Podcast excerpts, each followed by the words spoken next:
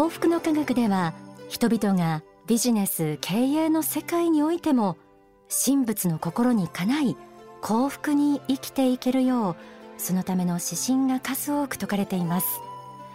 去年発刊された大川隆法総裁の書籍知恵の経営もその一冊。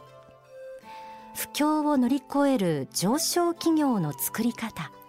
というサブタイトルのついたこの本はデフレ不況の中を生き抜く経営のためのきめ細やかなヒントが説かれています。なぜ宗教なのにここまで仕事論に踏み込むのか。そう感じる方もあるかもしれません。そこには幸福の科学ならではの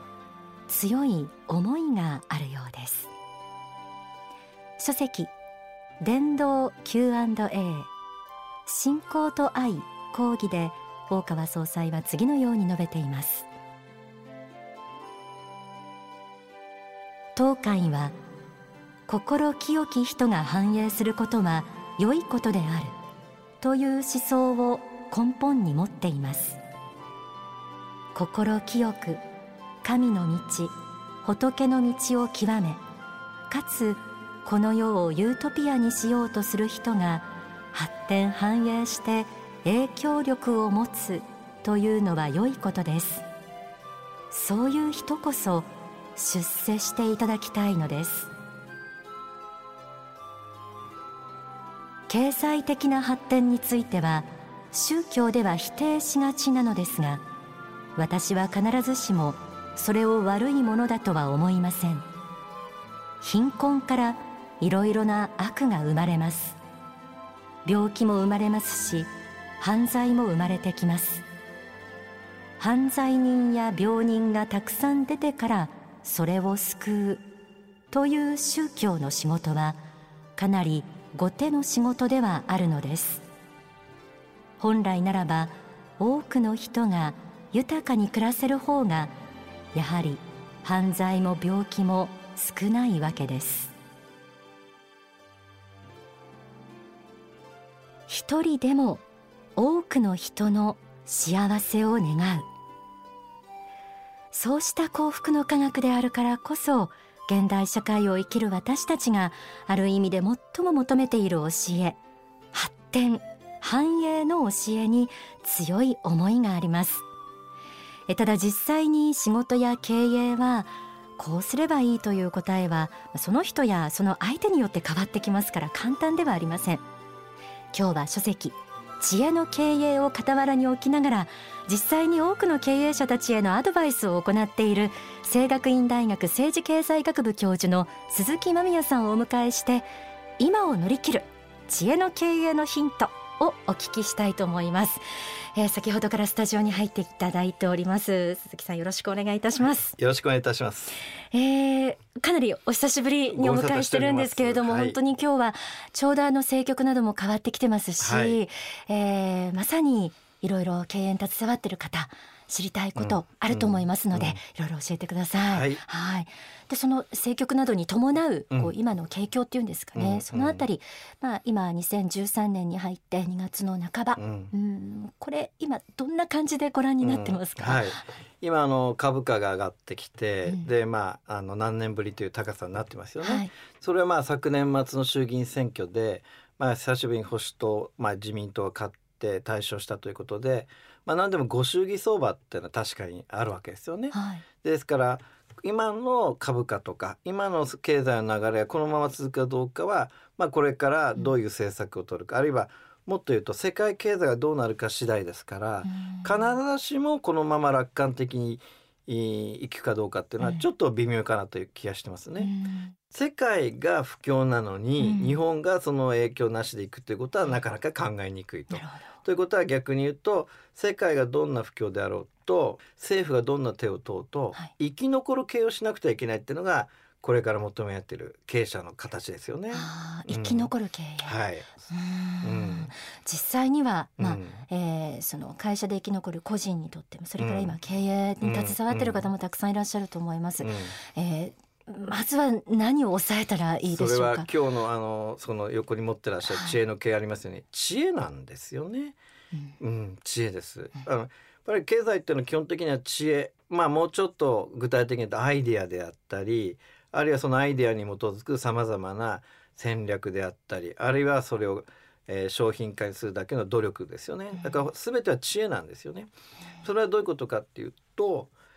不況が来たりとか会社の経営がうまくなるってことは今までのやり方ではもうダメだってことを言ってるわけですよね。はい。うん。ってことは新しい知恵が必要だってことを言ってるわけです。新しい知恵。そう。それは今まで自分たちが考えたこともなかったし、うん、あるある意味で自分たちの今までの考え方は全く逆のこともこれからは経営に取り入れなきゃならないことがありますよと。はい、要するに新しい知恵を求めない限りこれからは生き残ることが難しい時代が来るんじゃないかっていうのは私の考えです。うん、じゃあそうなると個人個人によってもまた会社の、うん、あのあり方によっても変わってきますね、うん、新しい知恵っていうのは何なのかっていうのは。うね、うん。それはあの社会科学全体の運命なんだけどね。同じ時代、はい、同じ環境って2つないんですよね。はい、つまり100年前のアメリカで起きたことを参考にしてもそれは参考であって同じ解決方法はないんですよね。それは時代も違うし国家も違うわけですよ。だから今から50年前の日本で参考になったことがじゃあ今参考になるかっていうとまあなるのもあればならないもある。つまりすでに時代遅れや国を変えたらもう通用しないようなさまざまな経営の今までのまあノウハウですとか、はい、まあまあマニュアルですよね。こんなものを早く切り捨てて、うん、新しい時代の新しい知恵をどうやって会社の中で経営や個人の行動として入れるかというこれがこれから本当に生き残るための、まあ、まあ最も大事なポイントだと思います。はい、あの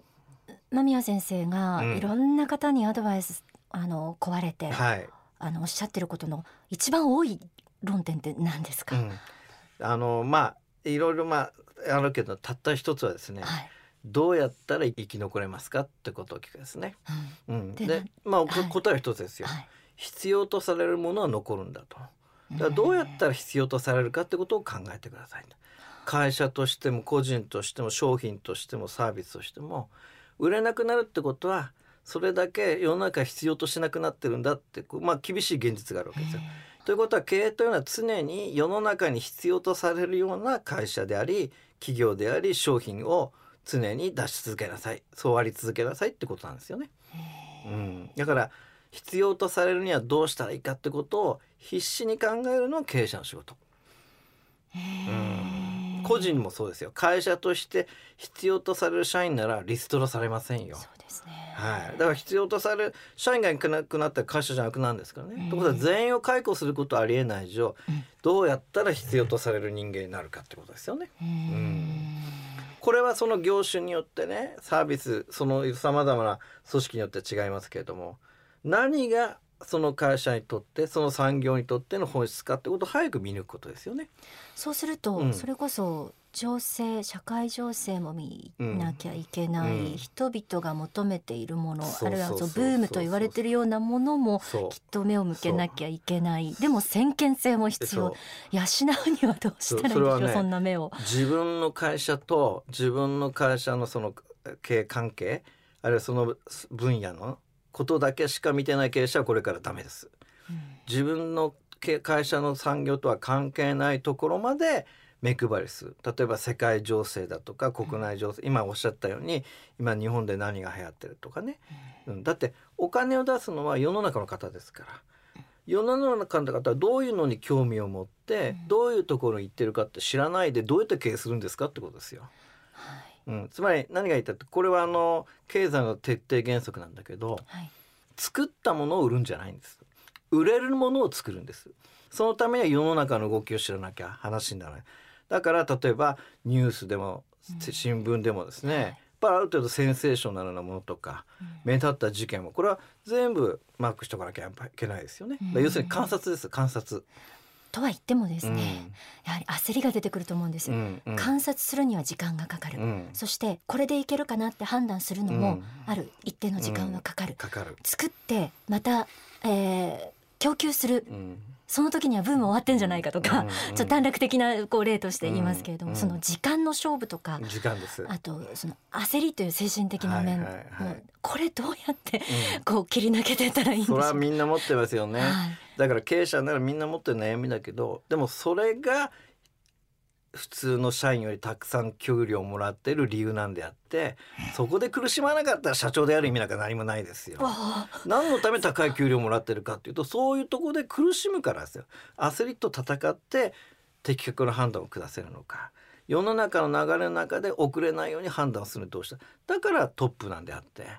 うん、もしそれがやれないんだったらトップを譲るべきなんですよね。それは会社にとって大打撃になりますから。だからこれから自分の満足感とかね地位欲名誉で経営をやる時代ではない、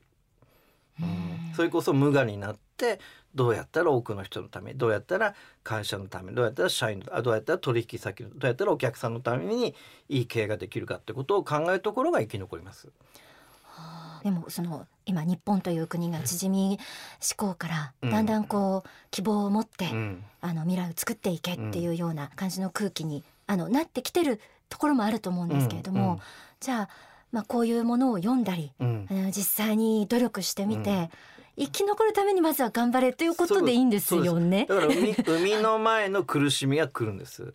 これを抜ければ僕は日本は大繁栄すると思いますよ。すね、やっぱりね古い時代から新しい時代変わるもう分かれ目のところやっぱり明治維新前の幕末は多くの人の血が流れましたよね。はい、まあ江戸は確かに無血解除したけど結局でも多くの人亡くなってます、はい、あれと同じでやっぱりその時代の変わり目の時はですねぱ血を吐くぐらいの苦労をされる部分があるんであって、うん、ここが生みの前の苦しみはもう今年あたり来てでこれを過ぎればいわゆるその経営体質の強い力会社だしそれなりのあのサラリーマンとしてもそれだけの気概と能力を持った人が残るわけですから。明るいですよ。明るい明るい。つまり今までのような、こういわゆる高度経済成長的な古い戦後の日本の経済体質の中で生き残ってきたようなタイプではもうダメ。要するにインフレが来ればどうにかなると思ってるやつはダメ。うん、うん。そうか。消費税も上がる、ね、上がるというかまあ決定ではないけど、えー、このままだって来年4月上がるわけでしょ？ですよね、消費税上がったらもう日本の経済完全に停滞ですよ。これは間違いないですよ。だけどその中でもっていうこと生き残れと、うん、うん、つまりあらゆる生活やあらゆる産業が消えるわけないんだからだったらどうやったら生き残る側に回るかってことです。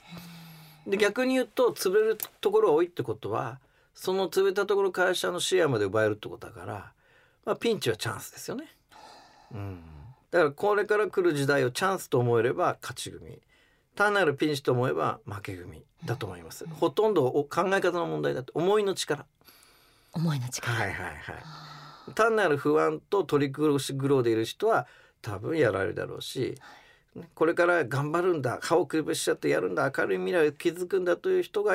それは可能なんだと自分を励ましつつやればそれは明るい未来が来ると思いますよ。でも言葉でうん、聞いてるとできそうで、口で言うのは簡単ですが、うん、思いの力ってもう経営者ぐらいの人が厳しい現実を乗り切るぐらいの、うん、その思いの力をつけるってどうしたら いいんでしょうか、まあ普通はですね例えばアンドリュー・カーネギーとかロックフェラーとか、はい、まああいう大富豪とか名いますよね。はい。ああいう方々の、まあ、要するに信念ってどっから来てるかって信仰心なんですよね。ロックフェラーっていう方あんなに忙しくて大富豪になってますね。日曜教会のプリーチャー説教師やってたぐらいですからものすごい信仰心ある方なんですよ。キリスト教ですね、はい、やっぱりね神仏を信じる人間っていうのはね信念がし信仰もありますでしょ、うん、こういう人ってやっぱり心は簡単には折れないですよね、うん、簡単に心折れない人間がやっぱり頑張れるんであって、うん、やっぱり最終的にはあのやっぱり世のため人のためと思って頑張ってる人間がやっぱり残る時代が来るんじゃないですか？うん、間宮先生からご覧になって、うん、えー、信仰をそれこそ大切にしている経営者というのは変わっていくものですか、変わりますね。変わります。一つはね、はい、今言ったように、ね、打たれ強い。打たれ強いってのはどういうことかっていうとやっぱり競争相手もいるし世間もいるしあるいはさまざまなあのライバルだけじゃなくて邪魔する妨害勢力いますよね。でそういうのにやっぱり成長していけばぶつかりますよ。その時にそういう勢力に負けてしまっては元も子もないんであってやっぱり打たれ強さって言うんですよ。で歌強くあるためにはですね、はい、よほど信仰と信念が固まってなければできないですよ。これは1点目、はい、もう一つはですねやっぱりインスピレーションって大事ですよね。アイディアって何でもある人のかん頭に浮かんだものですからこれインスピレーションですね。これをまああのそういう世界で神の恩寵って、まあ、呼んでるわけですけども、まあ、これがなければアイディアなんて出てきませんよね。うん、例えば地下鉄なんていうの急にできて設計したんじゃなくて、誰かが地下を鉄道走ったらしたら面白いんじゃないかっていうインスピレーション来たわけでしょ？それに基づいて今地下鉄が世界中通ってるわけでしょ？同じことですよ。だから信仰あるものっていうのはインスピレーションを受けやすい体質になりますからやっぱり経営者っていうのはそういう孤独ですか？ら最後はそのインスピレーション天からの啓示みたいのを受ける。そういう発想が大事だと思いますよね。なるほど、うん、はいした、うん、2013年というのは本当に大事大事です。大事です。ただ目の前の不幸に目を留めてるだけではなくて、はい。これは新しい時代のための第一歩なんだと、うん、うん、あの幕末だって寺田屋だとか池田屋で多くの方切られましたよね、それ自体はもう血みどろの不幸な事件だけど結局相方々の死が明治維新という新しい時代を作ったわけですよ、はい、同じことですよ、うん、なるほど。そういう目も持って、はい、はい、まずは、本当に生き抜くための新しい知恵、うん、知恵。はい、知恵につきます、ね、それはこの本に全部書いてあります。はい。ありがとうございます、はい、えー、ということでお話はつきません、うん、また来ていただけたら幸いです。お呼びくださいはい、はい、本当にありがとうございました、まあ、ありがとうございます。今日は清学院大学政治経済学部教授の鈴木間宮さんをお迎えしてお話を伺いました。ではここで大川隆法総裁の説法をお聞きいただきます